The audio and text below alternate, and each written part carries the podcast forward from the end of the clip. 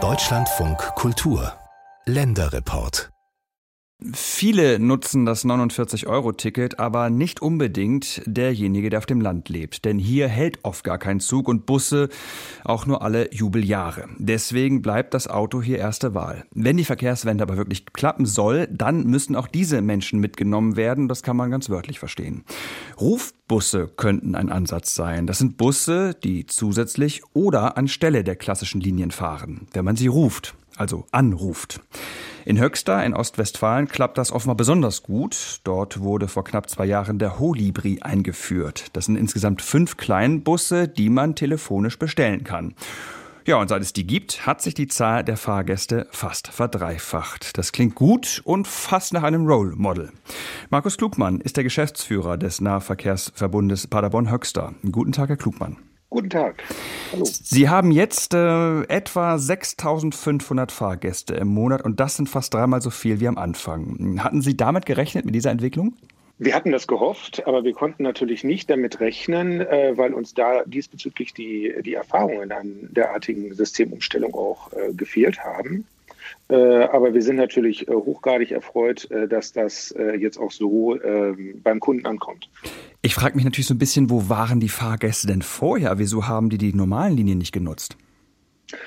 Also wir haben ja damals drei Stadt, Stadtbuslinien eingestellt und den Holibri dort dann auch installiert vor etwa zwei Jahren. Wir haben eben festgestellt, auch bei den drei Stadtbuslinien, äh, dass die sehr wenig genutzt worden sind. Es sind im Grunde recht große Busse leer durch die Stadt gefahren. Das ist äh, ein Riesenproblem auch für das Image des ÖPNV in Gänze.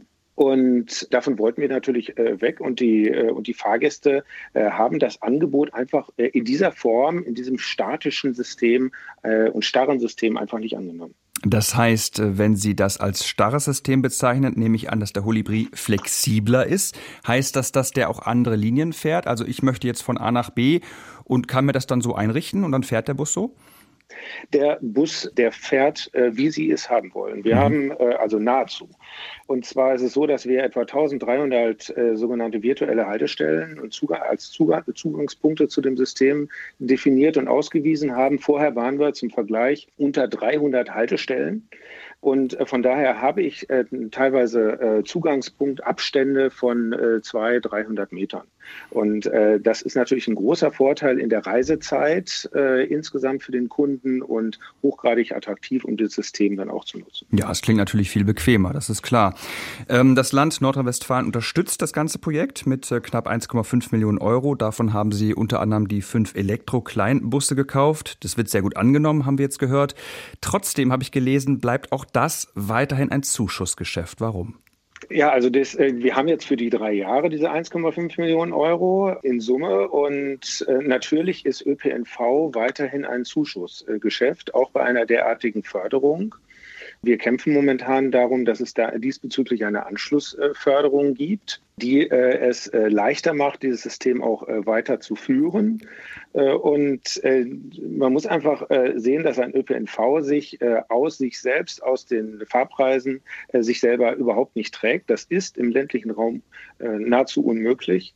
und von daher ist der Zuschussbedarf immer vorhanden.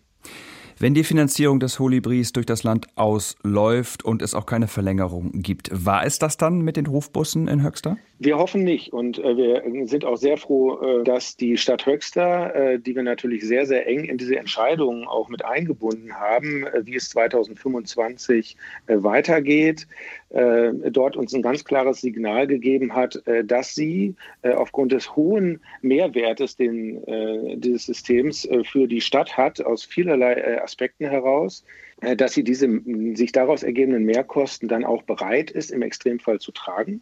Würden Sie sagen, Herr Klugmann, dass der Holibri ein Modell ist, äh, also dieses Rufbus-Modell, das sich sehr gut auf andere Kommunen übertragen ließe? Äh, wir hoffen natürlich auch darauf, dass äh, wir mit den Erfahrungen äh, dieses in andere Kommunen, äh, gar nicht nur in unserem eigenen äh, Zuständigkeitsbereich hier im Hochstift in, in, Paderborn und Höxter, sondern auch darüber hinaus auch äh, da Ansätze äh, liefern können. Ich denke, die, die Zahlen sagen schon, dass dort sehr, sehr viel Potenzial ist, mit einem bedarfsgerechten Angebot dort im ländlichen Raum zu agieren.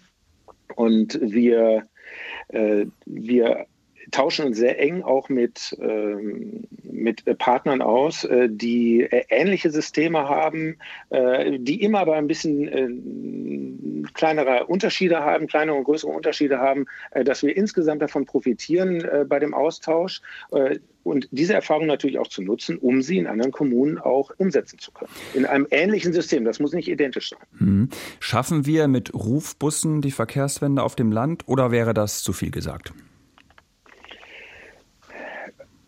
Verkehrswende findet ja auch im Kopf statt. Mhm. Ähm, Verkehrswende findet bei, dem, äh, bei der Bevölkerung auch im Kopf statt. Die, die Bereitschaft dazu muss da sein. Aber äh, letzten Endes können wir damit einen großen Beitrag liefern, ein bedarfsgerechtes Angebot anzubieten. Äh, und von daher sind die Erfahrungen sehr, sehr hilfreich. Es ist auf jeden Fall ein wesentlicher Schritt, äh, um äh, dort die Bevölkerung ähm, mitzunehmen und denen zu ermöglichen, vom MIV auf den ÖPNV, auf einen bedarfsorientierten ÖPNV umzusteigen. Lassen Sie uns, Herr Klugmann, zum Schluss mal in die berühmte Glaskugel in die Zukunft schauen. Da gibt es dann automatisierte Busse ohne Fahrerin oder Fahrer. Würden Sie sagen, dass dann so ein Projekt nochmal deutlich günstiger würde? Vielleicht sogar rentabel? Bis tatsächlich autonome Fahrzeuge oder automatisierte Fahrzeuge im großen Stile äh, hier im ländlichen Raum unterwegs sind. Äh, ich denke, äh, da müssen wir noch ein paar Monate äh, drauf warten. Äh, aber äh, auf jeden Fall können derartige On-Demand-Verkehre, wie wir sie jetzt hier auch beobachten können und auch selber betreiben, können die Erfahrungen dazu nutz, genutzt werden, dass, dass autonome Systeme dort auch angeflanscht werden können. Ähm, eins ist klar, die Personalkosten spielen eine ganz, ganz große Rolle in, der, in dem heutigen ÖPNV. Und äh, von daher müssen wir uns natürlich auch äh, genau mit diesen autonom, äh, autonomen Systemen äh, künftig äh, allein aus diesem Grunde schon äh, befassen. Markus Klugmann, Geschäftsführer des Nahverkehrsverbundes Paderborn-Höxtor. Dort gibt es Rufbusse, die fast ein wenig wie Privattaxis funktionieren. Vielen Dank, Herr Klugmann.